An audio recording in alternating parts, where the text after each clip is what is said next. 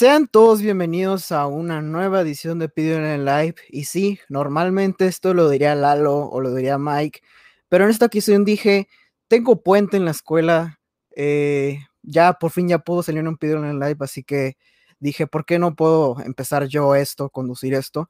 Mi nombre es Quaga, como ustedes lo saben, soy el Palta, como tal vez lo vieron en nadie me preguntó. Eh, hoy tenemos varios temas, este, WWE, NXT, Stardom, Progreso, como se la saben y todo, pero como ustedes saben, no estoy solo. Aquí ahorita me acompañan tres personitas y una de ellas es Lalo. ¿Qué tal gente? ¿Cómo están? Bienvenidos a, a la nueva era del Triple H Art Attack. También tenemos a Strong. ¿Qué tal? Haciendo mi regreso a los lives, ya hacía tiempo que no aparecía. Y es bueno estar de vez en cuando por acá. Y tenemos también haciendo su regreso Nudes. ¿Cómo están a todos?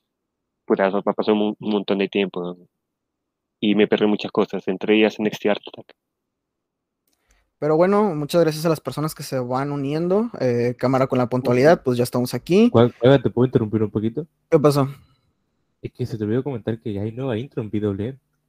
Ah, sí, cierto. Si no se acaban de dar cuenta, tenemos una nueva intro que tenemos ahora, pues, varios luchadores que probablemente ustedes ya conocen dentro de todos los estilos, dentro de todas las empresas que ustedes probablemente ya conocen. Este, díganos qué opinan de la nueva intro, si les gusta o no les gusta. Y este, voy a, leer algunos comentarios. Este, dice Gaiden Sigma, hablarán de Candy lo siento, no vamos a hablar de eso. Ojo, el Chicarcas está a cargo de Pidoli Live, dice Mr. W. Saludos a Mr. W. Germán Castellana dice, uff, el licenciado Dominic Cuagot anda conduciendo, qué buen servicio. Muchas gracias, Germán.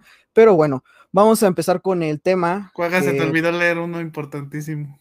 A ver. Es la primera vez en la que veo que en este canal que hay un directo en el que, en el, que el conductor está a punto de llorar. Sí, probablemente me escuchen que está, que probablemente van a estar escuchando que esté llorando o algo, pero pues simplemente cambio mucho la voz involuntariamente, así que no me critiquen. Pero bueno, probablemente ya vieron la miniatura. Eh, vamos a hablar principalmente de este tema que sucedió el lunes en la noche. Eh, Biggie estuvo desde creo que el domingo diciendo que iba a canjear, iba a canjear, y en efecto, eh, cinco minutos antes de que se acabara Raw, Biggie hizo en efectivo lo que es el canjeo del maletín, el tercer canjeo ya en este año, y le ganó a Lashley, eh, creo que fue más de un minuto, menos de dos minutos, y sorpresivamente tenemos nuevo campeón de WWE, ¿quién lo creería? Biggie ya hizo efectivo su efectivo el, maletín, así que vamos a empezar con esto. Lalo, tus impresiones, tu, opinión. A ver, eh, no me molesta para nada. De hecho, se lo merece, la verdad. Biggie es uno de esos luchadores hechos puramente en WWE. No me molesta para nada, se lo merece. Eh, fue campeón en NXT, eh, campeón intercontinental, multicampeón en parejas con la verdad, el mejor equipo que ha tenido WWE en su historia, o el más exitoso, eh, que es de New Day, y fue campeón intercontinental, y justo a inicios de este año se coronó campeón intercontinental en su nuevo run eh, singular, en donde tenía este personaje que era cagadito, que era algo cagado, cómico, y después este, cuando le empujan a su límite se vuelve serio. Eh, le dieron el Money in the Bank, a mí no me molestó para nada, me hizo una buena decisión y ahora canjea sobre Bobby Lashley. Eh, pues la verdad, eh, fue un buen canjeo, la verdad no hicieron a ver Bobby Lashley algo de no débil porque el tipo acababa de luchar contra Randy Orton y estaba lesionado de la rodilla, en que obviamente. Y la verdad, una muy buena coronación. La verdad, pues vamos a ver cómo buquean a Biggie ahora como campeón de WWE. Y pues nada más que decir, la verdad, muy, muy bien merecido para el Grané. Strong. Mm, pues, a ver, como tal, yo no he canjeo, entonces no puedo hablar de del canjeo y todo eso. Pero puedo hablar un poco de la decisión y que a mí me parece correcta, digo, eh, de todo lo que estaban en el en el ah, en la lucha del Morning the Bank creo que la mayoría eran, eran ex campeones o tienen un renombre que ya muchos lo conocen. Vi realmente alguien que no siempre había tenido oportunidades, que, que por mucho tiempo estuvo relegado a un plano de comedia gracias a The New Day. Y siento que algo que todo el mundo pasó por alto gracias a Apollo Cruz y su personaje de, de Nigeria es que vi desde que se separó de, The New Day por lo del draft y todo eso y, y fue campeón intercontinental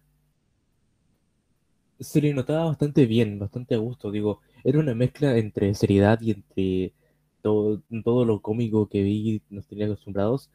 Y realmente siento que tal vez su reinado eh, terminó de manera un poco apresurada, pero estuvo bastante bien. Y no. En ningún momento sentí que, que hicieran algo malo con él. Este, y ahora siendo el campeón de WWE, cagado su maletín, está bastante bien la, gente como lo tiene tan estereotipado gracias a, la comedia, como dije, gracias a Daniel Day, pues no cree que el tipo va a ser un buen campeón o creen que debería hacerse heel para poder ser un buen campeón, a lo que yo estoy totalmente en desacuerdo, porque venimos de salir de un Lashley que ya era heel después de un, de un Drew que bueno era face, pero está muy raro el asunto. Y siento que Biggie es algo refrescante, algo que que realmente siento que, que, es algo nuevo, por así decirlo. Y no sé, me gusta, creo que ni siquiera tiene alguna defensa, ni siquiera ha tenido alguna intención con el campeonato, como que ya nos podamos quejar de su reinado. Así que yo realmente me voy a esperar a ver qué pasa con Big, como con todo lo que hago con WWE, porque así como así, no se me hace que sea una, una mala decisión como muchos la pintan. Y también leí un comentario de que era por lo de de la inclusión y todo eso que está pasando en, en, Norteamérica. Dude, el campeón anterior es Bobby Lashley. Bobby Lashley lo tiene desde el año pasado. Literalmente tu comentario es una estupidez. Así que nada, eso fue todo. Yes. No tengo quejas con Biggie desde lo que fue el, el lo que ganó el Money in the Bank. No me quejo. Es más, yo dije que es el resultado del ganador correcto. Y sobre aquí lo que canjeó, alucina que lo que él estaba tuiteando, como dicen, estaban tuiteando, creo que de domingo, de lunes en la mañana. Al final todos pensamos es bait, es bait, y no fue bait. Cumplió su palabra. Yo me fue de sorpresa porque yo fácil esperaba que lo canjeé, no sé, hasta Extreme Rules o algo así. Pero, ah, nada, es el, para mí es el resultado correcto. ¿Se lo merece? Sí, se lo merece totalmente. Y solamente me es raro porque ahora comienza como que por decir una nueva rivalidad. O sea, es obviamente que veremos en no sé cuántos eventos, no sé en cuántas rivalidades será lo de Bobby Lashley contra Reggie en una que otra y otra, así más adelante por los siglos de los siglos. Pero bien, no me quejo. Es más, yo felicito mucho a Biggie. Está ya digamos, como que subiendo más peldaños, subiendo más peldaños, perdón, después de haber estado, por decir, en, ese, en esa escena Mirkar, lo que fue su, su rivalidad con Apolo, y ahora entra rivalidad con Bobby Lashley, ya, y más que todo porque Dato New es el, es el segundo miembro de New Day que tiene el WWE Championship, el primero fue Kofi, y nada, resultado correcto, no me quejo para nada, está muy bien ganado, muy bien merecido para Biggie. Pues, ¿qué más decir de todo lo que ya han mencionado? Eh, pues, primero que nada, pues merecidísimo, ¿no? Eh, para los que no saben, Biggie es alguien que es 100% de WWE. Él mismo se formó en WWE, es pues, puro WWE. Eh, la decisión se me hace muy buena porque si te pones a pensar todas las cosas que ha hecho Biggie antes de todo esto, o sea, él ya ha estado en todo, estuvo en, estuvo en, su etapa de desarrollo que fue en NXT, eh, fue muchas veces campeón de parejas, dio muy buenas luchas por los campeonatos en parejas, está en la facción que lo conocemos como New Day, fue en su momento guardaespaldas de Dolph Ziggler, o sea, el tipo ya ha hecho tanto dentro de WWE que eh, si lo pones de serio, si lo pones de cómico o algo, el tipo siempre te va a funcionar porque la gente le gusta. Es, es, aparte de ser muy bueno luchador, es una persona que, o sea, cualquier tipo de, de, personaje que le des, él simplemente puede encajar para hacerlo mejor. Esta decisión no me gustó por mucho, aunque muchos sabíamos que este momento iba a llegar mucho para él porque pues sabíamos que habían rumores de que probablemente le iban a dar un push muy gigante, incluso la gente lo miraba como el ganador del Royal Rumble de este año, tal vez lo miraban contra Roman Reigns en el WrestleMania pasado, no pasó nada de eso, pero al final de todos, al final de todo, por fin ya le dan un, campeonato y pues el, o sea, el campeonato máximo, digamos. Ya fue campeón intercontinental, ya fue campeón de, NXT, muchas veces campeón de pareja, como ya les dije, y le tengo mucha fe a esto la verdad. Pero bueno, vamos a, vamos a leer algunos comentarios que, estoy viendo por aquí. Eh, Oye, Cuaga, ¿para cuándo? Nadie me preguntó hablando del Cabecita Rodríguez. El patrón no me deja. Killer King dice, ya empezó el New One Victory, chavos, y hay varios resultados sorpresivos. Mira, no vamos a hablar de eso, pero si te, se te hace sorpresivo un media hora de seguir con, contra el que casi no se puede parar, o sea, no es tan sorpresivo que digamos. Antojes eh, el Raw tuvo menos rating que la semana pasada. Se debe porque ya empezó la NFL, empezó lo que es el Monday Night Football y para Estados Unidos es algo religioso, entonces tenía que competir con algo. Tal vez también por eso se dio la decisión ahorita. Eh, el Strong le sabe demasiado, es lo que la audiencia no toma en cuenta. Biggie podrá hacer jajas, pero cuando debe ser serio, puede ser serio. Pues es lo que estaba comentando. ¿Por qué discutir con el fanático cínico de WWE cuando sabemos que es una pérdida de tiempo? Exacto. De hecho, pues mucha gente ahorita se está quejando de que hay mucha gente de que está criticando esta decisión y todo, pero sin fundamento, así que ¿para qué hablar de eso ahorita? Es un buen luchador con madera de campeón mundial, pero sigue siendo, sigue siendo gustarme su personaje cómico. Eh, elige muy bien tus palabras, por favor. Creo que dijo que sí, que no le gusta su personaje cómico. Es que no es cómico en sí.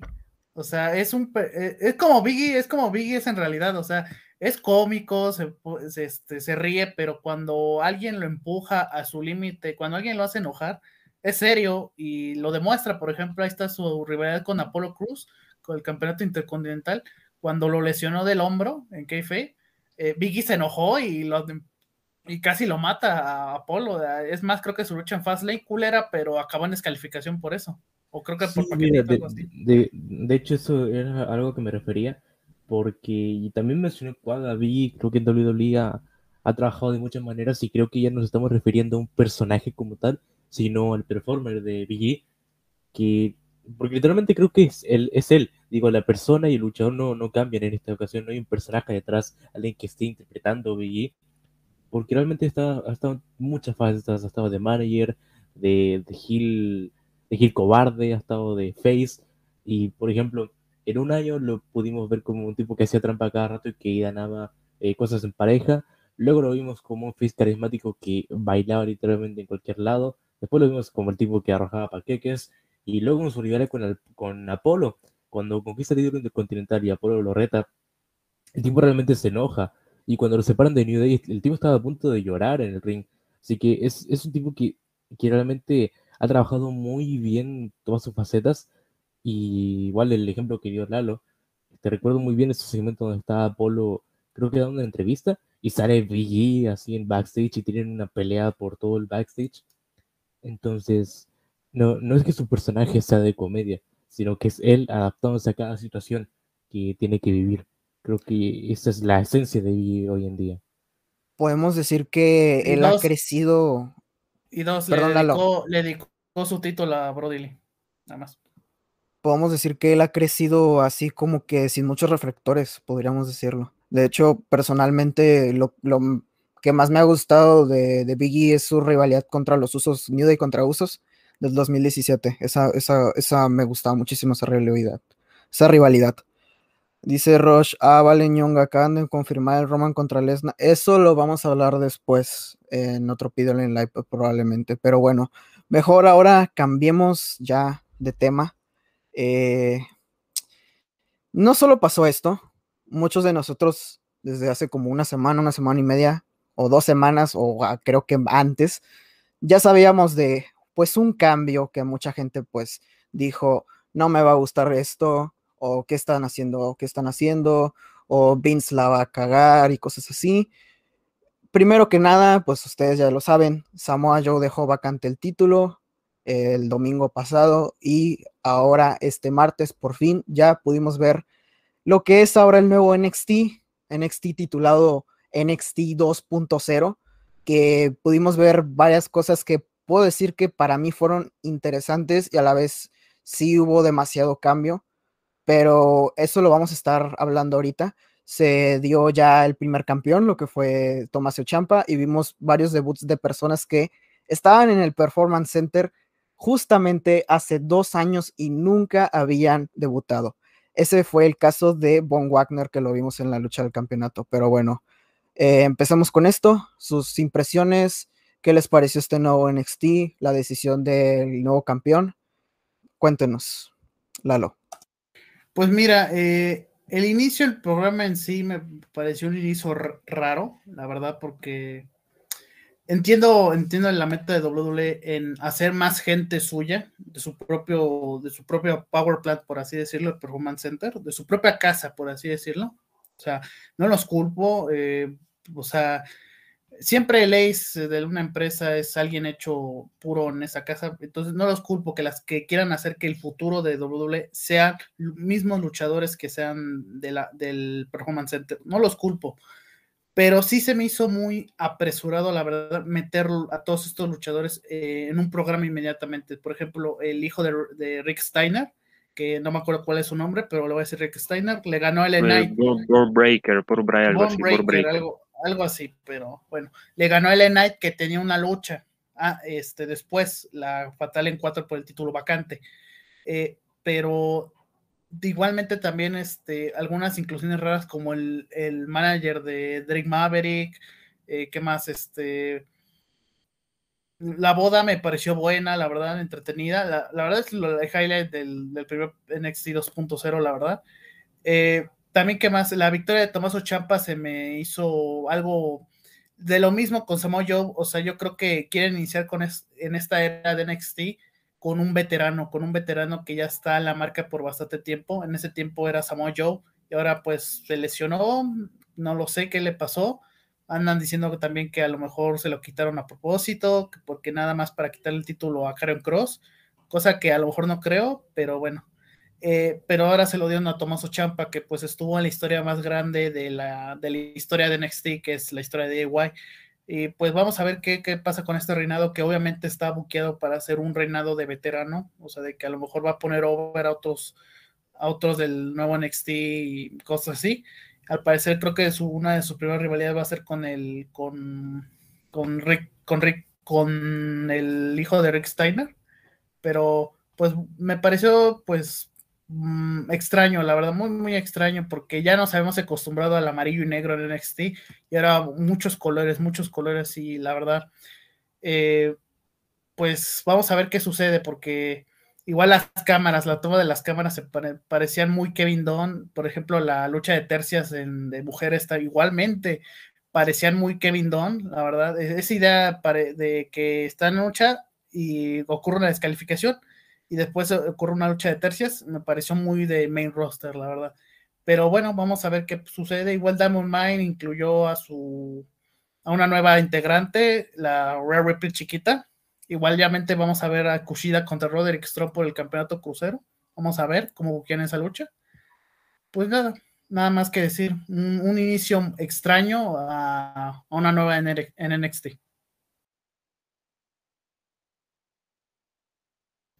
¿Voy yo? Así es. Sí, porque eres loquito NXT. A ver. De. Quiero que primero piensen en esto, ¿ok? Quiten el hecho de los colores. Quiten todo lo que sucedió en torno a la lucha por, de tercias. Quiero que olviden un poco eso.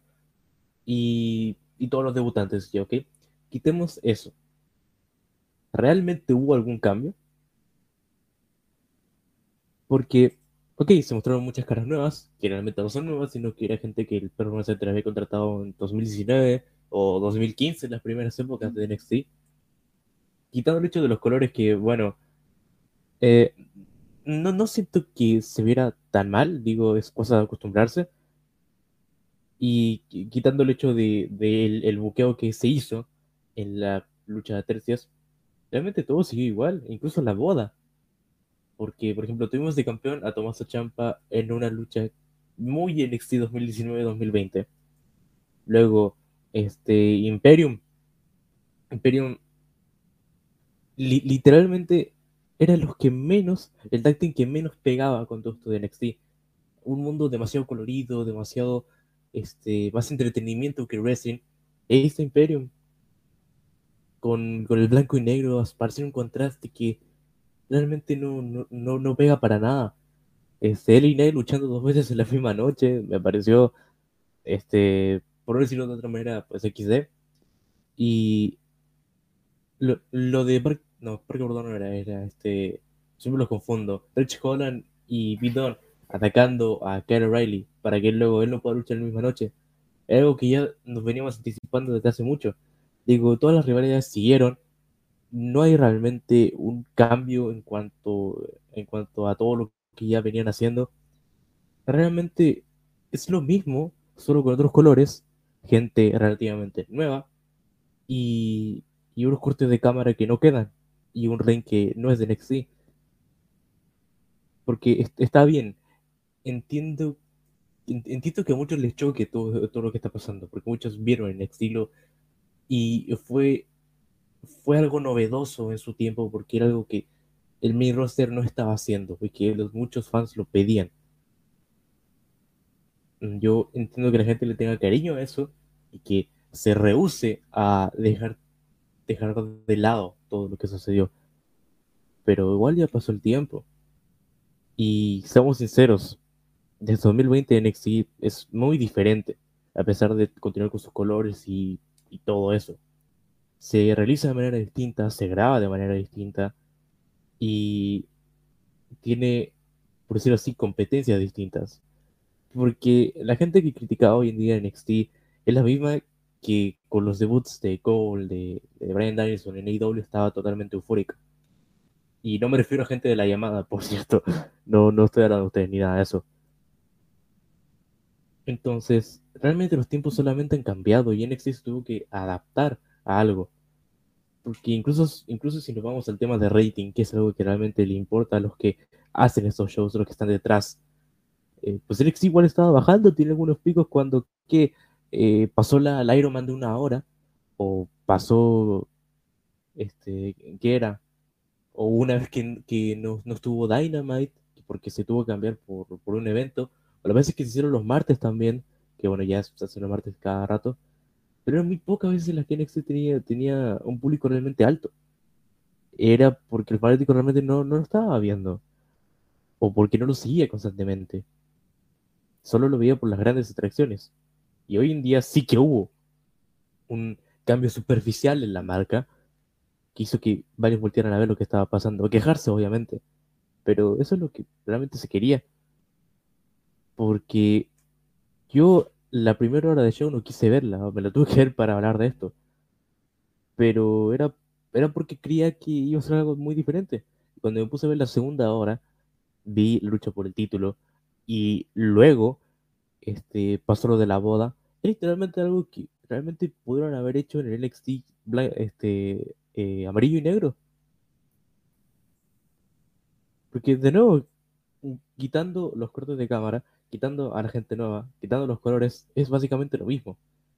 No hay realmente algún cambio. Sigue siendo la misma gente. Y incluso hay algunos que ni siquiera están siendo utilizados, como por ejemplo MSK, los campeones en pareja, los que supuestamente iban a hacer un cambio en una división que estaba muriendo, pues realmente tuvieron una defensa hace poco y ya. Y el tipo, literalmente el tipo que le ganaron en esa defensa ahora es campeón de NXT. Y se estaba viendo las caras con un talento nuevo. Que le ganó a quién? A LA Knight. Realmente no siento que el cambio haya sido tan radical como se pinta. Porque varias cosas de las que vi sí las había visto antes y posiblemente las hubiera visto. Sea blanco y negro, sea de colores, sea con la misma gente, sea con la misma competencia.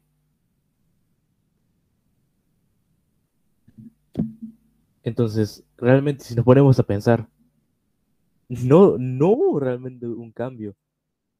Solamente están haciendo las cosas más acorde a lo que WWE ya estaba haciendo. NXT dejó de ser la NXT 2018 que hizo un cambio y ahora pasó a ser un producto enteramente producido superficialmente por WWE. Es lo único. Porque los luchadores siguen estando ahí, las historias que iban más o menos en decadencia siguen estando ahí y todo sigue estando ahí, finalmente. Así que hubo demasiado revuelo por esto.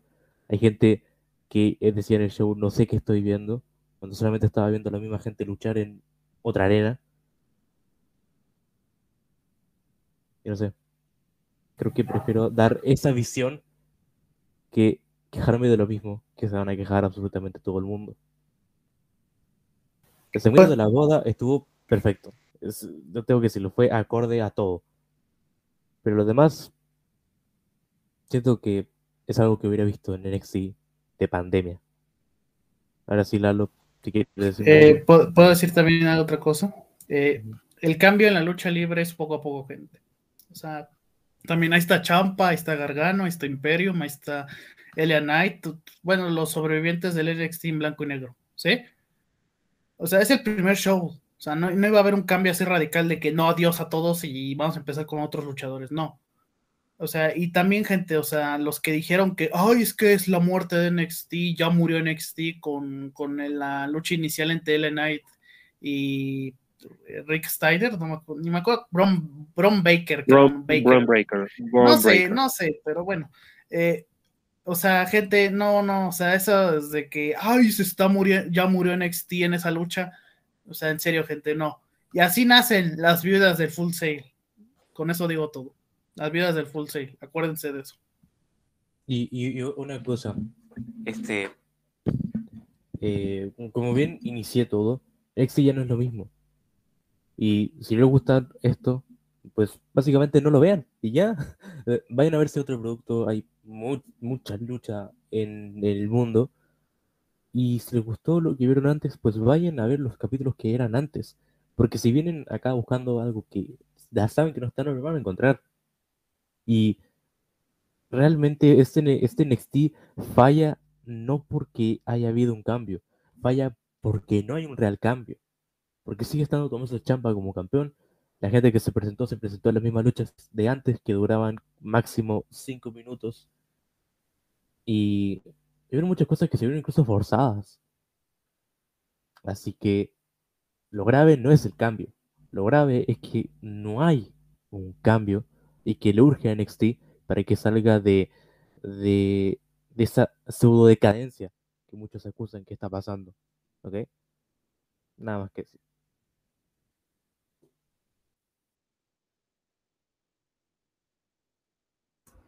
Yes. Yo no diré mucho, pero solamente me complacerá una canción famosa. Mi viejo NXT ya no es lo que era. Vida de Full Sail. Ok. Um... Estás en lo correcto, Lalo. Estás en lo correcto. Soy viuda de Full Sail. Soy viuda de ese NXT 2014-2015 que me era hermoso. Ahora estoy viendo Art Attack,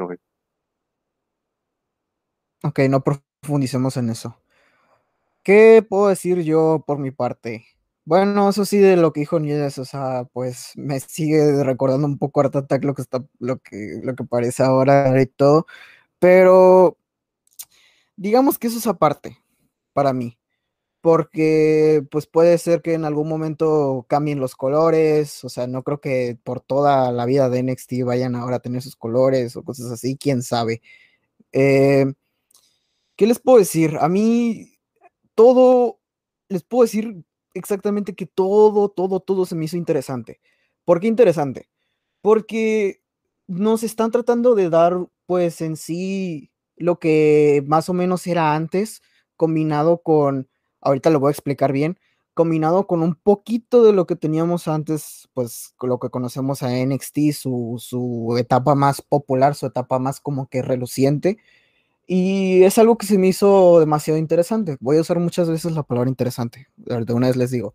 Eh, porque nos dieron, no solo nos dieron a, este, a nuevos competidores, como les dije, había muchas personas que todavía no habían debutado, que llevaban meses y meses, incluso un año, un año y medio esperando para poder debutar y todo, pero viendo cómo los introdujeron a todos, vieron, viendo todo lo que hicieron, porque ninguna lucha duró menos de 10 minutos, eso sí, eso sí lo tengo que mencionar, pero de alguna manera fueron introduciendo poco a poco a todas las nuevas personas que ahora van a estar en el NXT.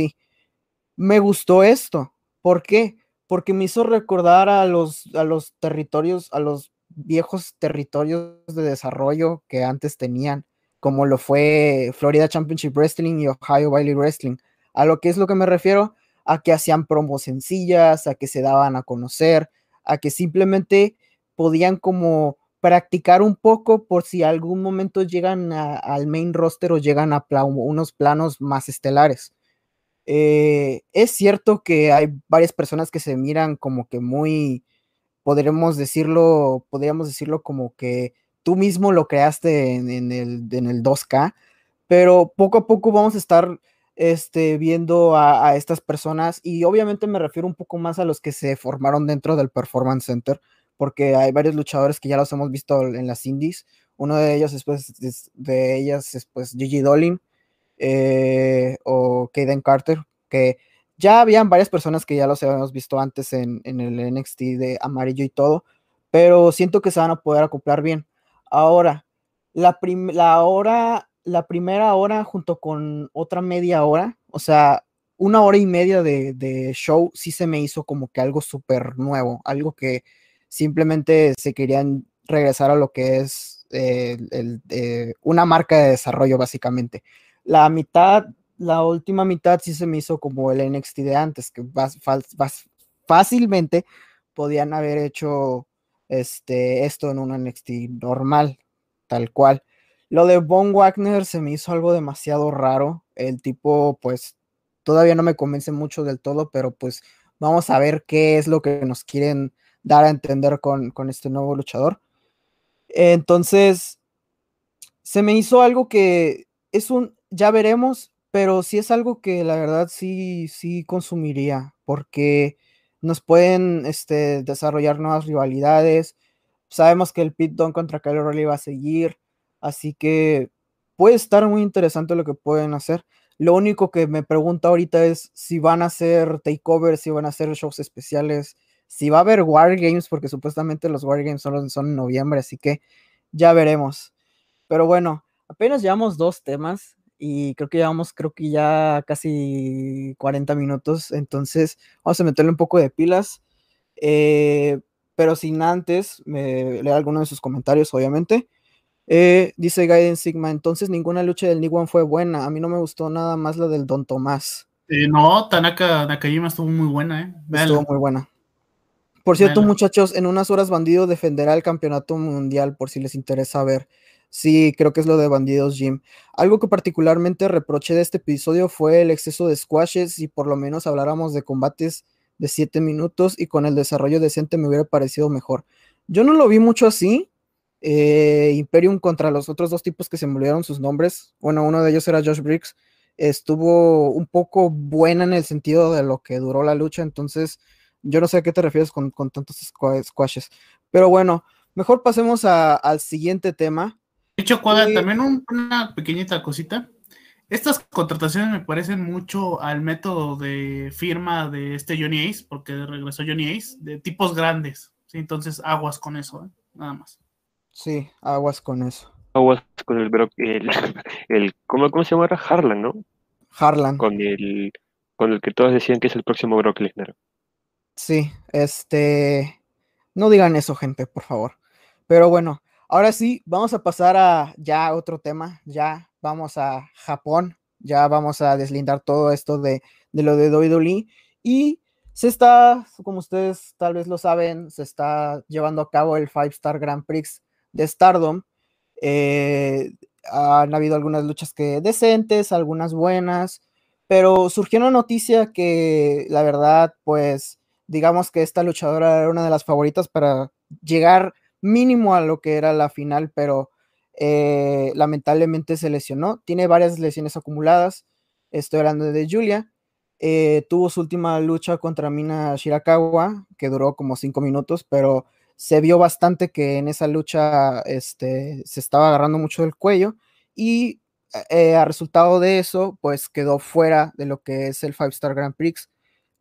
sus luchas restantes les dieron los dos puntos a Himeka, Fucking Dead, Momo Watanabe y a Natsupoi. Así que, ¿quién quisiera hablar de esto aparte de Nudes? Eh, yo. Ah, eh, pues como dijo Cuaga, pues era una de las favoritas para ganar su bloque. Yo estaba prediciendo que la final iba a ser que alto. Eso es el equipo que tiene con Shuri. Alto nivel. Ahorita, ahorita, me, lo dice, ahorita, lo dice. Yo, yo pensé que iba a ser la final, no, eh, pues, lamentablemente se lesionó y a ver qué hace Stardom con esto. Eh, no creo que vaya a ser Momo, la verdad, no. Eh, de hecho, Momo se me hace pobre Momo, la verdad, o sea, la misma Yoshirai, la ace del Yoshi Puroresu, ¿qué pasó? La siguiente semana probablemente hablemos quién llega a la ah, final, así que. Pues, pues, una lástima, porque. Pues bueno, ya directamente a Julia, pues pobre Julia, la verdad, pues iba a ser finalista, pero bueno, ya nada más que decir. Eh, aguas con, eh, pues afortunadamente acabó la lucha, la verdad, y eso lo bueno, esperemos que se recupere rápido para estar en el décimo aniversario de Stardom en el Osaka Hall.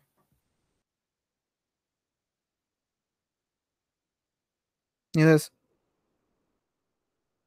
¿Alguno va a hablar o sigo yo? Sí, ¿Sigues tú? Ya bueno. Ay, puta. Pobre Julia, en serio, pobre Julia. Yo le tenía sí o sí como la, la favorita que iba a ganar todo, pero bueno. No sé, o sea, se me hizo de la noche a la mañana rarísimo porque, pucha, Julia estaba como que ya era obviamente la que iba a ganar, más que todo el torneo incluso. Pero pues pasó esto así de la nada y bueno, aunque sea bien porque haya acabado su última lucha contra Mina y pucha, lamentablemente se pierde todo lo que es el torneo y obviamente no, no llega a la final. Ni aún así, ni por obra y gracias al Espíritu Santo no va a llegar a la final. No sé, como que me entristece un poquito más que todo, porque yo quería ver si o si esa final la de Alto Nivel Caliwans Collides con su compañera Siri. Pero bueno, así es la vida, la verdad. Ojalá, más que todo, Bushy Road ahora le irá a estar en cuál será la final en sí, o sea, es, es un hecho que será otra opción más que todo el bloque rojo, el bloque donde estaba Julia. Y nada, solamente opinión Julia. Tamare. Pues bueno, qué decirles, este, Julia era una de mis favoritas, o sea, no, no, no, es solo una de mis luchadoras favoritas de Stardom, sino que era una de mis favoritas para que ganara el Five Star Grand Prix, porque viendo cómo ha estado evolucionando después de que le raparan la, cabeza, eh, dije, podría ser una buena oportunidad para que mínimo llegara a la final, como para decir que ha crecido mucho después de su derrota, de lo que fue en marzo. Pero pues que se recupere. Eh, espero que regrese antes de que se acabe el, año y todo. Porque estaba dando unas buenas luchas dentro del, del, Five Star Grand Prix. Eh, se me salió un gallo. Y me estaba esperando mucho esa lucha contra Natsuboy. Ya no se dio. Así que pues ni modo. Eh, probablemente la siguiente semana hablemos de, de quiénes para nosotros van a ser los finalistas para esto lo que va a ser la final del Five Star Grand Prix, que si lo recuerdo, la final va a ser el 9 de octubre. Pero... No, eh, ¿Cuándo es? El 25 de septiembre y ese último día la van a transmitir en vivo. El octubre, el 9 va a ser el evento Osaka Dream Cinderella y Osaka Yo Hall. Ahí no, de ese al siguiente fase será Utami contra la que gane el Five Star. Por eso dije, la final va a ser el 9 de octubre, ¿no? No, no, no, el 25, el 25 de septiembre va a ser la final, el último día. El último día siempre es la final. Bueno. Póngame la alerta Dombas, este, producción, por favor. Eh, unas disculpas. Pero bueno, este, vamos a hablar. Bueno, voy a leer unos comentarios. Eh, dicen JJ. Espérame, espérame, quiero leer uno en particular. de Gaiden. Yo sé que Natsupoi no ganará el Five Stars, duele, pero ya será para la próxima. No llores. Tampoco Momo, ¿eh? No les digo.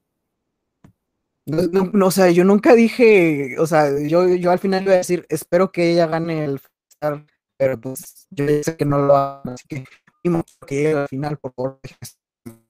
Eh, para la final va Konami seguro. Mucha gente estaba mencionando Konami como la posible, pero no sé. Yo por mi parte ya no sé. Shuri tiene nueve puntos, ¿eh? Le quedan dos luchas, ¿eh?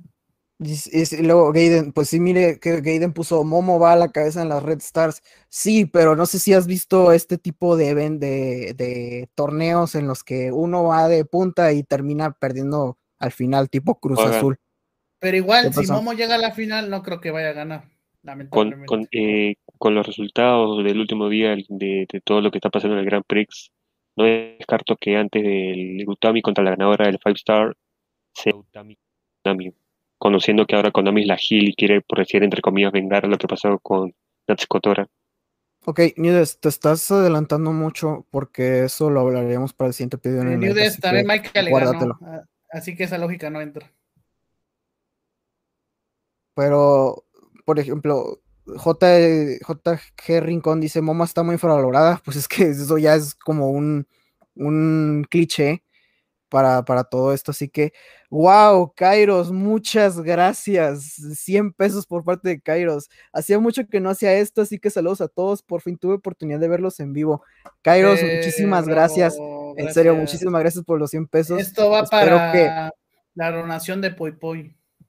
Te voy a dedicar un zinc, solo mándame un mensaje, ¿ok? Hoy se come, familia, hoy se come. Dicen acá, alguien dijo momos. Pero bueno, Mejor vamos a cambiar de tema. Eh, seguimos todavía en Japón. Y este último fin de semana, por fin ya se reveló lo que fue el 5 de septiembre, el Big Japan Wrestling eh, Mania, creo que es el 9, eh, en donde tuvimos. en donde tuvimos tres luchas titulares, en particular, donde tuvimos un cambio titular por parte de Perdió ya el título Drew Parker. No, eh, parece que se está este. ¿Cómo se llama esto? Este. Ahogando, sí. XD. Perdón, gente, hay, Perdón, gente, tengo problemas en, mi garganta, pero bueno. Eh, se dio este evento, así que. Eh, ¿Quién lo vio y qué, qué opinan? Yo, en general? yo, yo vi, mira, yo como Deathmatch Lover solamente vi la, el main event que fue Parker contra Miyamoto. Era el la segunda defensa de Parker que hacía con el BW Deathmatch Heavyweight. Opinión. Una total falta de respeto para Drew Parker, puta, le un reinado de eh, mes y medio. Porque, puta, los reinados normalitos, ponte, el de Fuyita, el de Sukamoto, el de todo ellos duraban, ponte, 5, 6, 7 meses. Y, puta, el de Parker mes y medio. No sé qué, qué extranjero, o sea, por cuántos extranjeros pasaron por decir ese campeonato, pero en general, a Parker no me gustó que le hayan dado un reinado de mes y medio. Para mí, o sea, no le merece tanto como Yuko Miyamoto. Y, pucha, nada, la verdad, estaba más, más que ilusionado que Parker, puta, iba a tener un buen reinado, iba a hacer una que otras muy buenas deathmatch, incluso mejor que la que tuvo en esa final contra Rujito. Pero ya sabemos que Villapán para mí es muy Villapán, no sé qué le ha pasado últimamente. Y bueno, la lucha en sí. ¿Cómo que Villapán es muy Villapán? Es que es este. Cuando Mejor déjala así, desde ya. Tú conoces que tal empresa promocional está cagando, pero bueno. Ya, ya, ya, ya No fue Deathmatch, fue más que todo hardcore, fue hardcore porque ni, ni un like, ni un eso, algo extremo, ultraviolento usaron fue más que todo hardcore. Y pucha, la manera en la que le ganan a Parker, peor todavía. Pero bueno, pero bueno, así son las cosas que se van a hacer, bueno, puta, no todo es perfecto en esta vida. No todos podemos desear lo que queremos. Y nada, a esa lucha de Parker contra Miyamoto 3.5. Eh, yo nada más vi la de parejas. Eh, me pareció buena, pero no para un 4-375, la verdad. Eh, fue este, muy física, pero nada más, nada más que decir. Yo voy a tratar de ser algo rápido. Eh, solo vi las últimas tres que eran las de campeonato. Eh, la tag team se me hizo muy buena, me gustó mucho, muy buenos madrazos. Me dio mucha risa que Yuji nos estaba peleando con el otro güey a ver quién hacía el lazo en, en el esquinero. Eh, la del campeonato Strong, me gustaría ver mucho más de esta división. O sea, sé que esta compañía tiene muchos, muchos años ya, algo tiene sus años, entonces me gustaría ver más de esta división porque si a ti te gustan los madrazos, te gusta así literalmente que se den con todo, sin que suene de doble sentido, eh, muy buena, muy buena la, lucha, se me hizo buena, se me hizo decente, tirando buena. Hablando ya del main event, primero quiero hablar un poquito del resultado. Eh, Drew Parker con los dos títulos, pues no duró mucho. Se me hizo algo como que muy, muy feito porque tengo entendido que el, el, tipo ganó un torneo para poder ser este, el retador y luego ganar el título y luego a todo lo que hizo en GCW cuando vino y todo. Entonces yo pensé que iba a ser un poquito, un reinado un poquito más largo. Ahora sí, más largo. Que ya ni siquiera sé lo que estoy diciendo yo. Eh, Pero bueno. Cuaga, Cuaga sí tiene razón. Parker ganó el Ikitaus en Deathmatch Survivors, el G1 Climax de los Deathmatch. Sí. Y luego, eh, citando a un niño, eh, digo que no hubieron light tubes en esta lucha que pues es deathmatch, ¿no? O sea, el campeonato se llama deathmatch, no hubo light tubes, no hubo vidrio, no hubo, no hubo ni siquiera chinchetas, o sea, fue más una lucha hardcore, fue más una lucha extrema. Se me hizo un poco este, lenta en ciertos momentos, pero al final para mí fue todo regular, o sea, lo que lo que lo rescata tal cual fue los spots que hicieron con las mesas y una decisión que pues se me hizo algo rara. No conozco mucho del oponente con el que perdió el título, pero sí puedo decirles que pobre Parker, la verdad, pobre Parker y esperemos que todavía siga con el campeonato este ultraviolento de GCW que lo va a defender el 23 de septiembre en jueves. Y por favor, esto es para Big Japan, por favor, pasen sus eventos en vivo, por favor. Pero bueno, voy a leer algunos comentarios. Eh, dicen eh, que no coma el peruano, pues que no comas ni este bloque A o bloque azul. porque antes comí una hamburguesa. Pero bueno, ahorita no hay muchos comentarios, así que mejor de una vez, este, vamos, este, con el siguiente tema. Ahora sí, volvemos a Estados Unidos, volvemos a un evento que se hizo este domingo donde probablemente, pues si eres mexicano, eh, los mexicanos tuvieron esta actividad dentro de lo que es Ring of Honor. Se llevó a cabo el Ring of Honor Dead Before Dishonor de este año con un evento que yo puedo de una vez decirles que para mí se me hizo decente. Me gustan mucho estos eventos porque de inicio a fin se me hace como disfrutable.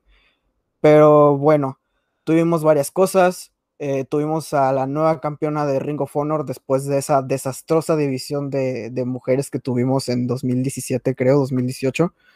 Eh, tuvimos, tuvimos la defensa de Bandido, tuvimos un nuevo campeón puro que ahora es Josh Woods y todo, así que vamos a empezar con esto. Eh, sus impresiones, lo que les gustó, lo que no les gustó, su opinión en general de todo este evento. Lalo.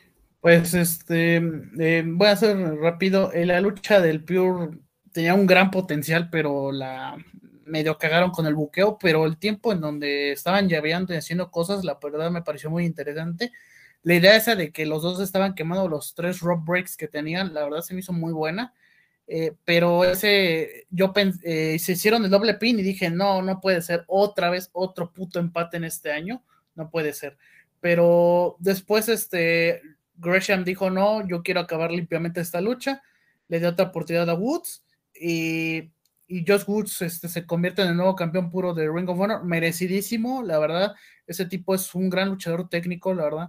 Eh, le vi su Last Man Standing, creo, me parece, en Best in the World, la verdad me pareció una buena decisión para acabar el reinado de Gresham, fácilmente el mejor, el mejor segundo reinado de ese título, el primero obviamente es el de Nigel McGuinness, pero la verdad, eh, esa lucha me pareció bien, pero pudo ser mejor, la verdad. Eh, también eh, la lucha de tercias me pareció buena. de, hecho, se me hace la mejor de, de las cuatro que vi. Pero ese método en donde la facción ingobernable ataca a Shane Taylor para, para sacarlo de la lucha y entrar a, perdón, voy a leer su nombre, O'Shea Edwards, para suplirlo y después este, retuvieran los títulos, me pareció algo raro, porque yo pensé, como dijo, me dijo cierto pajarito, que no, seguramente hicieron que, que, les, que lesionara a Shane Taylor para que la facción ingobernable ganara los títulos, cosa que no fue así. Pero pues bueno, vamos a ver qué hacen con la facción ingobernable ahora que no está Rush. Y pues seguramente dicen, andan diciendo que, a lo mejor a Kenny King lo sacan, pero bueno, vamos a ver. Eh, Roxy ganando el título femenil me pareció buena idea, la verdad. Es muy joven, tiene un gran futuro por delante. Y felicidades, la verdad, se lo merece. Vamos a ver qué hacen con ella. Su como, como la primera campeona femenina mundial de Ring of Honor. Recuérdense que el título anterior no existió, ¿verdad? Y el main event se me hizo algo tonto en la parte algo lento y sobre todo por un culpable que se llama IC3 eh, al inicio.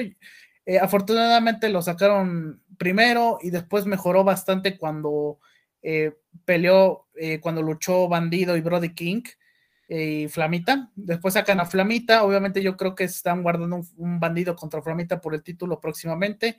Y finalmente tenemos a Brody King contra Bandido. Me pareció un buen intercambio, pero no algo para destacar y la lucha un 3.25. A la lucha de tercer le di 3.75 me parece.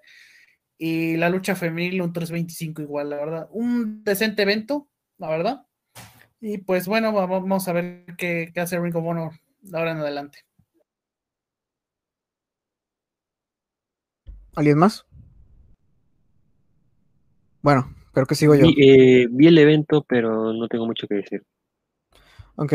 Um, como les, ya les había comentado, estos eventos de Ring of Honor para mí se me hacen muy disfrutables porque obviamente tiene sus cosas buenas, tiene sus cosas malas, pero para mí no es algo que yo diga voy a dejar de ver esto porque estuvo bueno, no es el mejor evento de, creo que no es el, obviamente no es el mejor evento de que Ring of Honor ha dado este año, pero incluso, o sea, incluyendo el pre-show, que la verdad, si tienen, si tienen alguna oportunidad, les recomiendo el Rumble que se dio de, de Ring of Honor donde, donde se dio el, este, donde estuvo Alex Zane y estuvo, creo que estuvo Rey Horus y Flip Gordon, este, se me hizo muy bueno, muy entretenido, muy divertido, este, ya hablando del evento así, eh, ¿qué, ¿qué, puedo destacar? Pues lo de Roxy ganando el título, lo dije en Twitter, se me hace una muy buena publicidad, se me hace una muy buena oportunidad, muy buena decisión por parte de Ring of Honor para tener una cara súper joven dentro de la nueva división que están armando ahorita nueva de, de Ring of Honor de mujeres para darle un aire fresco y tal vez no depender tanto de, pues ya saben, caras de que ya estuvieron en otras empresas reconocidas y todo. Probablemente la va a, a retar Chelsea Green, pero me gustaría que la retara en este momento este, Trishadora. Eh, Josh Woods contra Gresham me esperaba mucho más hubo algo de, puedo decir, como overbooking, hubo cosas totalmente innecesarias. la duración fue buena, pero si hubieran hecho algunas cosas más que simplemente hubieran interesado más dentro de la lucha, pues hubiera estado mejor la victoria del nuevo campeón que tenemos ahora, este Josh Woods. A eso sí, sí me gustó el final y todo, pero no fue para mí la gran cosa. Eh, ¿Qué más puedo decir? Duró poco Jake Atlas contra Taylor Rost. Siento que tuvo que haber durado un poco más, quién sabe, porque duró bien poquito. Eh, tal vez fue por la promo innecesaria que hizo Jay Little de viuda, de, hablando del de, wrestling puro y todo eso. Y lo que fue el final, el main event. Eh, Lalo, le hice 325, ¿verdad? Efectivamente. Eh, pues estoy en totalmente desacuerdo contigo porque para mí fue una muy buena lucha. La verdad me gustó bastante porque lo único, el único pero que obviamente le tengo fue lo de Easy Tree, obviamente. Pues ¿por qué? Pues ¿por qué, por qué metes a Easy Tree? Y estuvo más estúpido como, como lo eliminaron. es que y luego que lo, que lo eliminaran primero estuvo bien, pero pues, o sea, ni siquiera le hicieron un pin, un submisión ni nada, o sea, obviamente lo querían proteger o yo, yo qué sé, pero, o sea, a partir de eso, como construyeron la, lucha, el regreso de, equipo entre Flamita y lo que fue Bandido, eh, el final entre Brody King y Bandido se me hizo muy bueno. Eh, me hubiera gustado incluso que en vez de, en vez de la Fatal de 4 hubieran hecho tal cual un Brody King contra, contra Bandido, que hubiera sido el, main event. Al final gana Bandido. Para mí esta lucha es un 375. Eh, Josh Woods contra Gresham le doy un 3-5 y Miranda Alice contra Roxy le doy un 3-5. Pero bueno, vamos a leer algunos comentarios antes de que se me acabe la voz y tenga que tomar algo de agua. Eh, Gaiden Sigma, la batalla real fue muy buena, me gustó bastante la de Roxy contra Miranda Liz, la de Pure también, y la promo de Jay fue increíble. Pues mira, a mí, no me, a mí no me gustó mucho la promo de Jay porque tal cual puedo poner a alguna viuda del toreo a reaccionarlo con subtítulos y va a decir que ese güey está basado. Muy contento por ver a Josh Woods y, Roxy como campeones, decisiones muy acertadas. Estoy, estoy totalmente de acuerdo, pero incluso cuando se dio los brackets del torneo, yo personalmente no creí que Roxy iba a terminar ganando el, el, torneo, la verdad. Pero bueno, eh, vamos al siguiente tema de una vez. Eh, muchos de aquí tal vez saben que pues me gusta mucho lo que es Major League Wrestling, MLW. Eh, van a regresar ya próximamente, por fin ya van a regresar. Y no simplemente van a regresar con sus shows semanales y todo, sino que también nos van a dar la nueva edición de la Opera Cup. La Opera Cup supuestamente es el torneo más antiguo dentro de lo que es el wrestling y podemos decir que es algo prestigioso. MLW ahorita pues tiene los derechos de esta copa y todo. Y ustedes dirán, pues, ¿qué lo hace especial en esta ocasión? Lo hace especial en esta ocasión ya que lo primero de todo es que si ustedes están preguntando a dónde Bobby Fish iba a terminar después de que lo despidieran de WWE, pues es aquí, gente. De todas las opciones que Bobby Fish pudo haber usado, eh, agarró ahora y fue contratado por MLW.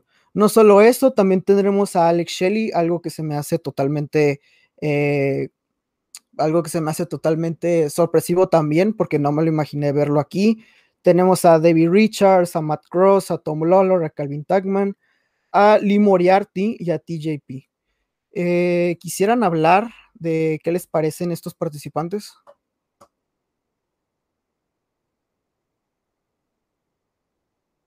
Bueno. Tú eres el único fan de MLW. sí, es cierto, pero bueno. Sí, tú eres el único nomás. Yo les puedo decir por mi parte que me espero un muy buen torneo porque todos los participantes que vemos aquí adentro se me hacen muy buenos luchadores. Siento que cualquier combinación que podemos ver dentro de este torneo puede ser bastante buena. Eh, todavía no se sabe cuándo se va a emitir este torneo y todo, pero la verdad siento que puede llegar a ser un muy buen torneo, un muy buen cierre de año y por si quieren empezar a, consumir este, este producto que probablemente lo vamos a ver este, este otoño. Y sí, como les digo, si se estaban preguntando dónde iba a terminar Bobby Fish, pues decidió quedarse ahora en MLW. No voy a tomar tanto énfasis en este tema porque ya saben, soy el único fan de, MLW. Así que vamos al siguiente tema que eh, podemos decir que también tal vez no hablemos mucho porque lamentablemente nuestro experto no pudo venir, que es Irepan y todo. Pero eh, mañana se va a dar lo que es homenaje a dos leyendas en el Consejo Mundial de Lucha Libre, en donde tendremos un cabellera contra cabellera en el, en el main event, tal cual, en donde, en donde es una semana antes de lo que es el, en lo que es una semana antes de lo que es el aniversario, que es el, es el felino contra el bárbaro es el felino contra el bárbaro cavernario, si, no me equivoco. Eh, gente, este, Cuaga está llorando, entonces este, yo les digo las dos luchas. Este, lucha de caballera contra caballera, el bárbaro cavernario contra el felino, y la final de la Copa Independencia, el volador junior contra el gran guerrero. Pues voy a solamente hablar de estas dos luchas fácil. Yo espero que el Volador Junior gane, aparte de que tiene esta idea de los depredadores, que se me hace algo interesante. Al menos es algo nuevo en el consejo, así que pues espero que, el ganador sea este, el Volador. Y la cabellera contra cabellera, yo espero que el felino gane. Ahora sí, Cuaga, ya, ya te secaste las lágrimas. Lo siento, gente. Es que me da ansiedad, pero bueno. no es broma. Este. No puedo hablar mucho de este tema porque lo único que sé es que esta rivalidad tiene como un año y medio haciéndose, creo que antes de la pandemia y todo, entonces por fin se dará esta lucha, pero pues creo que ni siquiera hubo alguna construcción, este, tanta construcción dentro de, esta lucha. Volador Junior contra Gran Guerrero, les voy a ser sinceros, capaz que gane el Gran Guerrero, pero no es algo que me, me interese mucho y todo, pero sí creo que va a terminar ganando este Cavernario porque Felino, o sea, no lo veo ganando ahorita una cabellera y creo que es algo importante la, la cabellera de Bárbaro Cavernario dentro de, todo esto. Así que voy a leer algunos comentarios. Este, ¿dónde puedo ver Fatal por Fatal for 4? Lo vas a poder ver en PW, este, en Entertainment. Eh, ahí lo vamos a subir. Eh, este, producción será el 18, ¿verdad?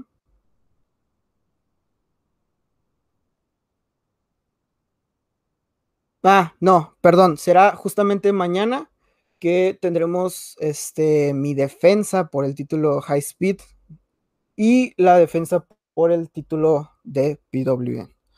Pero bueno, voy a leer otro comentario. Una pena que a MW se les haya escapado la contratación de Lee. Sentía que encajaba genial en la empresa de Kurt Bauer. Pues a mí de todos modos me sorprende que haya aceptado una fecha, otra fecha con MLW sabiendo de que ya firmó con, con AEW, así que vamos a ver qué pasa. Capaz que nomás lucha una vez en ese torneo y se va. Pero bueno, gente, vamos con el siguiente tema, que probablemente creo que es el, último tema. Eh, ayer, por fin, eh, se nos confirmó que el main event de AW Grand Slam va a ser nada más y nada menos que Kenny Omega contra Brian Danielson.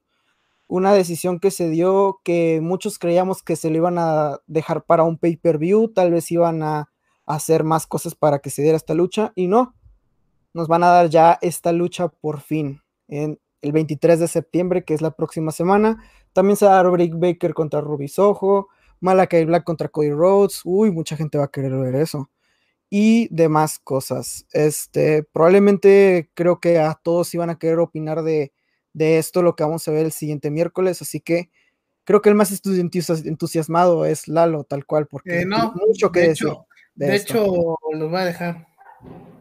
Adelante, hablen ustedes primero, yo, al último. Ok. Eh, ¿Alguien quisiera hablar de esto? Ok, vamos, vamos a ver qué sale. Después yo. Este, Tú vas. A ver. Siento que. Que, a ver. Me, me da miedo esta cartelera. Porque si bien hay luchas que, que uno se hubiera esperado. Si bien hay luchas que realmente uno quisiera ver. Creo que IW solamente las está haciendo por eso. O sea.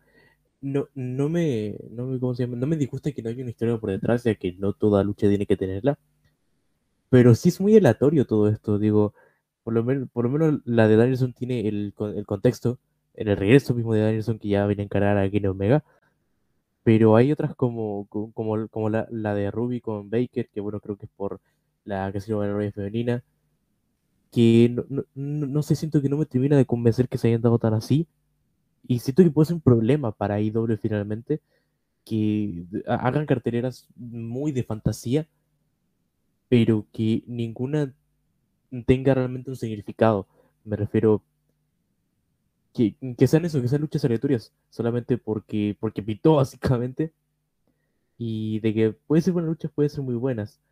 Pero ese factor de, de no saber qué decir en el ring creo que puede afectar un poco a la calidad de las mismas luchas. Y no sé, como dije, es una cartera de ensueño que creo que muchos quisiéramos ver, pero, pero hay que ver cómo se da, básicamente. Porque tampoco es en un contexto que creo que todos quisiéramos. Pero bueno,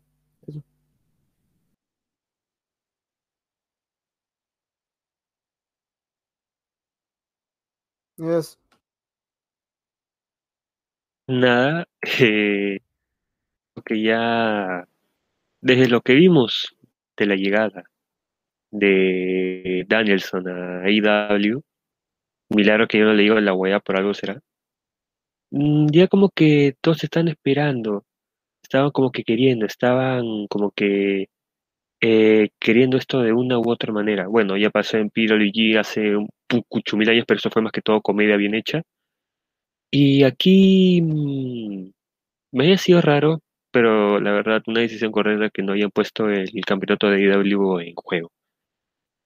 Pero nada, es, digamos, cómo va a empezar Brian Danielson, cómo va a empezar por eso su carrera en AEW contra The Best Bot Machine, Kenny Omega. Así que nada, expectativas de esto, pucha, eh, yo pienso que va a ser un combatazo, va a ser un combatazo, a pesar de que, no sé, hasta se pueden como que saltar unos que otros minutos lo de la hora, las horas que le dan en televisión. Y nada, solamente me espero algo muy, muy de puta madre, como ya le había dicho. Muy aparte de lo que fue en Pio y ya que esa, esa, esa vez fue comedia, comedia. Pero sí, esto no, sin duda va a ser un combatazo más que todo. XD. Eh, Chucho Mondragón nos acaba de donar 10 pesos. Eh, gracias, muchas gracias, Chucho. Grande. Eh, no quiero hablar específicamente de la cartelera, quiero hablar de Kenny Omega contra Brian Danielson. Suena muy bonito, ¿verdad, gente? Kenny Omega contra Brian Danielson. Yo los tengo en mi top 10 de luchadores favoritos. Daniel Bryan está en el 4 y Kenny Omega está en el 8. 7, 8, no me acuerdo. Pero neta, en serio, gente, debería tener hype, tendría que estar temblándome las piernas por ver esta lucha, pero no lo tengo. Eh, sí, sí, producción Daniel Bryan en 4, eh, pero no lo estoy. O sea, esto está hecho con, con las patas, o sea, por Dios, o sea, ok, Daniel Bryan quiere a Kenny Omega, ok, lo entiendo pero ¿por qué hacerlo sin el título en un Dynamite? Me van a decir, ay, pero es en Nueva York. No, o ah, sea, no, no, no, no, no quiero, o sea, por, esto debió haber sido un digno pay-per-view main event. Esto debe haber sido un main event de pay-per-view, en serio. Pero, pero se lo deciden dar aquí en, un show semanal. Ok, entiendo que es, va a ser en, en la tercera eh, eh, perdón, eh, público afición de AEW en su historia, después del, creo que el All Out y del Rampage, el The First Dance, cuando debutó CM Pero no, no, no entiendo por qué hacen esta lucha no titular, sobre todo, porque en serio, gente, yo veo dos, dos formas esto. Uno, o gana Daniel Ryan, o segundo, nos vamos a ir al fetiche más grande que tienen los Bookers en este año, Time Limit Draw. Acuérdense que en AEW hay empates, ¿sí?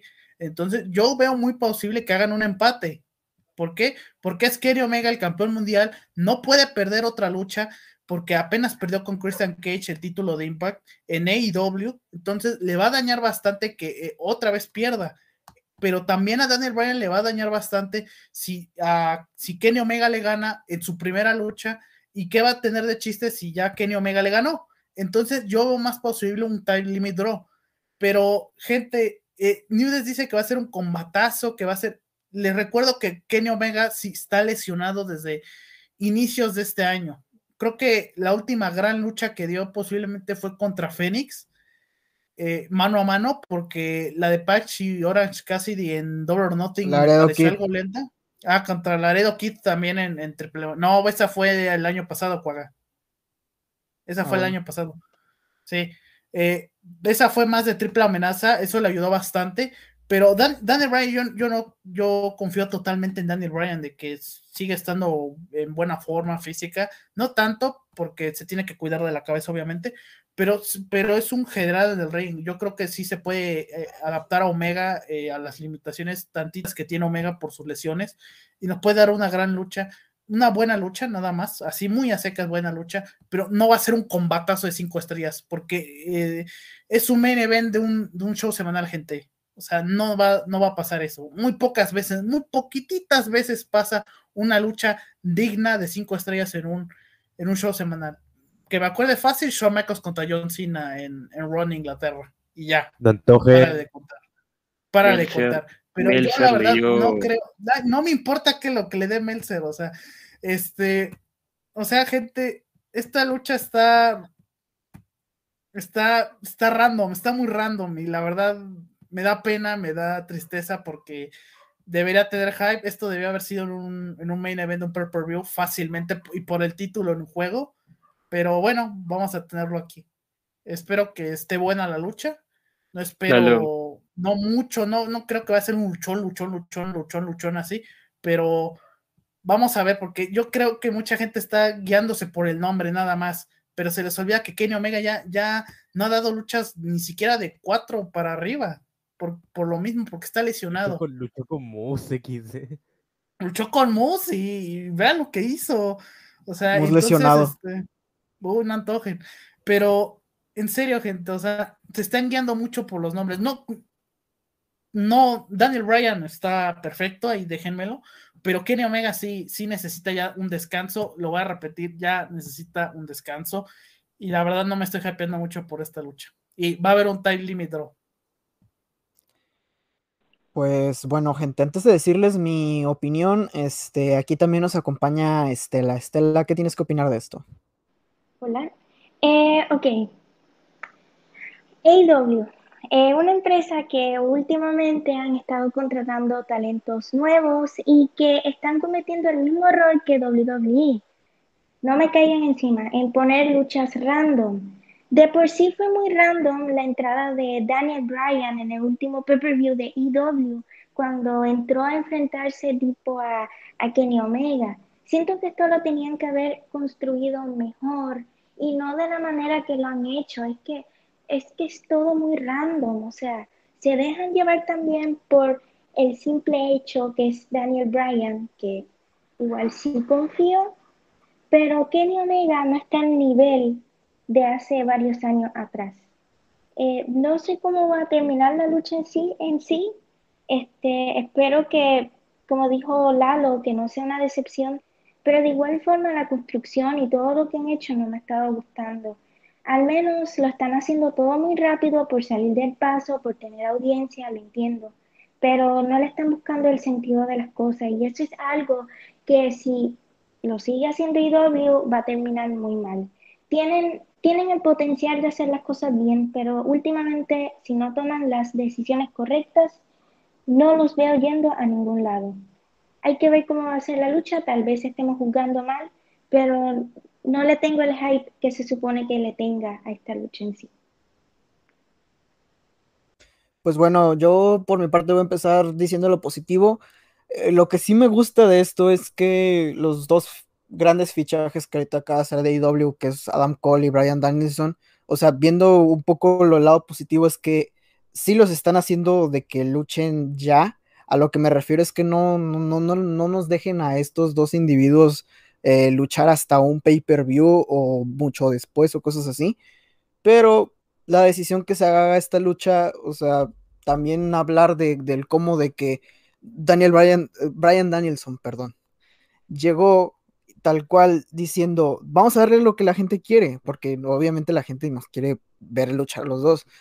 Es entendible, pero a la vez es como que, ¿por cuál es la, cuál es la historia de trasfondo? O sea, antes pudiste poner a Daniel Bryan a luchar con varias personas de The Elite, incluso contra Adam Cole para hacer un, un refrito de lo que fue la lucha que tuvieron en SmackDown y todo. Construir poco a poco a Brian Danielson para que ya por fin vaya por por, por Kenny Omega. Otra cosa, lo que más me hypea de, este, de esto, de todo esto, es solo el recinto, porque no sé si ya han investigado cómo se ve el recinto. El recinto se ve muy bonito, visualmente se va a ver muy bonito el, evento, si es que logran llenar el lugar. Ahora, también se han dado rumores que por eso Daniel Bryan, este, Brian Danielson, perdón, Brian Danielson debutó en All Out porque, porque originalmente iba a hacerlo en, aquí en este, en este, en este Grand Slam. Originalmente se iba a hacer, pero ahorita no se hizo esto. Entonces probablemente esto fue demasiado apresurado. Como lo dijo Lalo, hay muchas cosas que pueden suceder respecto a lo que es el final. No solo eso, sino que también puedo decir de mi parte que yo me estoy pensando en varias cosas que pueden suceder durante la lucha, cómo, cómo inician la lucha, tal vez inician de manera este, muy, muy llaveo, o tal vez este, lo hacen demasiado rápido, quién sabe. Pero ojo, recuerden que los dos tienen lesiones. Kenny Omega, pues ya más recientes las lesiones que ya le conocemos que ahorita tiene. Y Daniel Bryan, pues Bryan Danielson, perdón, eh, digamos que pues las que ya le conocemos, por algo se retiró cierto tiempo del wrestling. Entonces, me da miedito de lo que vayan a hacer, pero por otra parte, tendemos que ser positivos por lo que pueden sacar aquí. Así que en, caso, en el caso que se cae en Time Limit Draw, pues XD. En el caso de que gane Daniel Bryan, pero con trampa, porque pasó algo, XD. En el caso de que gane Kenny Omega, pues qué raro, porque pues ni siquiera es titular. En el caso de que gane este Brian Danielson por paquetito, pues también XD. Entonces, simplemente podemos decir que esto también lo hicieron para poder llenar el, lugar. No sé si ya vendieron todos los boletos, pero lo que sí podemos estar seguros es que probablemente vayan a tener el, mayor rating en la historia de lo que es Dynamite. Eso quiero pensar yo por todas las cosas que están buqueando, porque no simplemente tenemos esto, tenemos pues ya las luchas que ya les, ya les he dicho que se van a hacer es tal cual como ellos mismos casi lo dijeron, es como un pay-per-view en, en, dentro de, lo que es en, TNT. Y podría ser de las últimas veces que podamos ver este tipo de cosas en TNT, porque eh, no muchos les interesa esto, pero a partir de enero, este, Dynamite, y Dynamite y Rampage ahora van a ser por parte de TBS. Así que vamos con los, con los, con los comentarios. Eh, Dice, dice Kairos, me hubiera gustado una revancha de Danielson contra Andrade de la que tuvieron en SmackDown. Probablemente se haga si es que Andrade quiere, porque ya sabemos que esto solo se hacen las cosas si Andrade quiere. Tengo un rato acá y no he comentado nada. Pues comenta. ¿Qué puedo decir? Hay tantas cosas que podrían salir mal en esta lucha. Lo metieron con calzador por la simple necesidad de satisfacer a sus fans. Pues como les dije, probablemente esto es un Dream Match. Probablemente mucha gente quería ver esto. De hecho, yo lo dije en Twitter. Acabas también de decir una tontería. No es Dream Match, ya pasó en Pro Wrestling Guerrilla. Sí, y este no fue, no, fue, no fue en comatazo, fue comedia a nivel, o sea, no hubo boches. No, no, no, ya ni de eso, Fue como, como lo que ves Lalo. ¿Qué pasó? Dije, para muchos sería un Dream Match, pero, ahí va, para ahí va el punto, ahí va el punto, sí iba a mencionar eso, güey. Ah, perdón. De hecho, esa lucha duró 23 minutos y fue en el 2009. Aparte, ya se han enfrentado en otra que creo que fue en parejas y en una triple amenaza dentro de Ring of Honor. Pero eso es otra cosa. Para mucha gente, te digo, es Dream Match, pero no es un Dream Match porque ya se dio hace ya 11, 12 años. Perdón, soy malo en matemáticas. 12 años la primera vez. Y fue más que todo lo que. fue más que todo comedia, comedia bien hecha. Indy, Suburbano dice, Vicky es campeón de WWE, en efectivo es, en efecto, este, es campeón en efectivo, de era dinero. Eh. Sí, exacto. Si quieres escuchar nuestra opinión, pues este, puedes escucharlo al principio de este directo. Y Strong, como siempre, este, bueno, no como siempre, acaba de regresar esta sección que tiene, de que el de abajo amaneció miedo y Strong, ¿nos puedes decir quién amaneció miedo? ¿Sabes quién fue Strong? A ver, Yo digo que producción tiene que interferir aquí y decir quién fue el ganador de esta semana. Bueno, ahorita nos van a decir el ganador de esta semana. Producción no quiere, producción es un pende. Es que ya saben, Andrade es medio mamoncillo, eso ya lo sabemos, ya empezó la función de bandido, así que ahí se... Muchas gracias, Leo. ¿Quién? Muchas felicidades, WWE Fan Live. Acabas de ganar esta semana de El de abajo amaneció miado, así que sí, amaneciste miado. Eh, perdió su. Ajá. Hoy nos vamos a llorar todos. Exacto. Así que lo siento, Mr. Fabri. Pero ya podrás en otra semana. Bueno, gente, como ustedes saben, terminamos estos este, directos con lucha recomendada. Eh, yo ahorita les doy mi lucha recomendada, no es porque no sepa cuál darles, ya se la dije a producción, así que, eh, a ver, su lucha recomendada. Yo, tengo una. A ver. Fue reciente.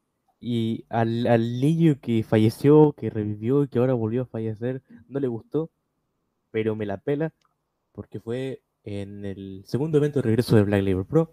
Fue Killer Kelly contra Kylie Ray. La lucha que no se pudo dar el año pasado. Este, no sé dónde está, pero búsquela. Porque realmente fue buena. Y si quieren ver buen wrestling femenino, parten por ahí. Eh,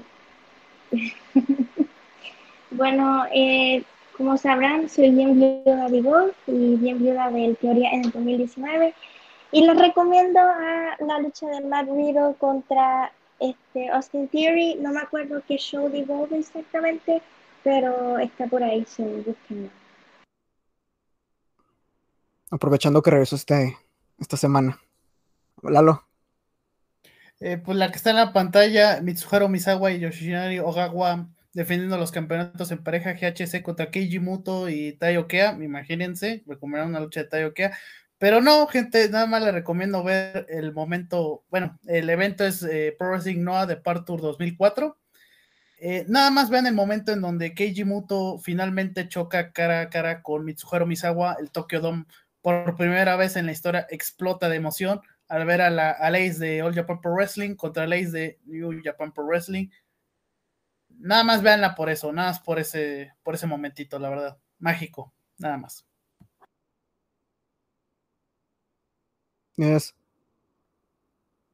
Rápidamente es un combate que encontré así de la nada en YouTube y me fue un espectacular.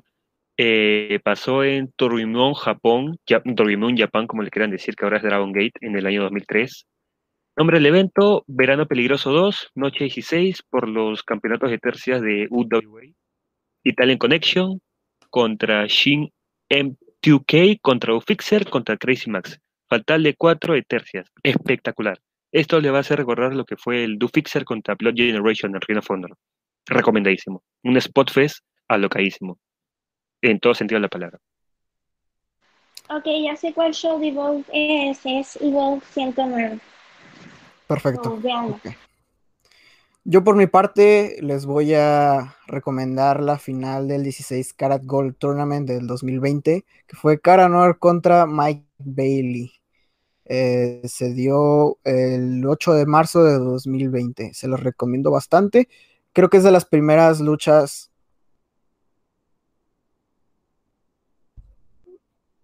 No, pero pues. Ah. Bueno, producción me está. Me está. Producción me está. Es que producción está diciendo algo que. Ajá, producción es muy chismoso, pero pues esa es la que les recomiendo, gente. Así que. Eh, ¿Cuánto nos queda de tiempo, producción? Producción se murió, creo. Creo que producción se murió, así que. Bueno, aquí también rápido, Alex37, salúdenme en el siguiente video XD, pues te podemos saludar en este video. Hola. Eh, eh, a ver, déjame leer otro. Ah, la alerta Elementor, producción listo, porque voy a leer Mr. Fabri. Yo recomiendo Enzo contra Jerry Lawler en un casket match. Eso sí es digno de alerta Elementor, ¿no? No, ¿qué no, no, alerta Elementor también el de producción, ¿qué pasó? No, alerta Elementor para ah, la producción que ahorita está de loquilla. Yo recomiendo Enzo contra Jerry Lawler. Yo recomiendo Enzo contra Jerry Lawler en un cascos match. De hecho, Mike la vio, por si algún, alguno se lo preguntaba, Mike la vio. Eh, Strong es fan de Harun en Echo, no tengo pruebas, pero tampoco dudas. XD. Eh, Strong, ¿qué opinas antes de irnos? Ah. Que estás pendejo, dice. Pero bueno, ¿cuánto tiempo nos queda? Ya menos ah. de 30. Pero bueno, gente, pues suscríbanse. Bueno, gente, ya nos F, gracias a todos. Chao, Suscríbanse a PWM, Plus. Viva Cruz Azul, mañana ganamos. Hoy ganamos. Arriba la América. gente.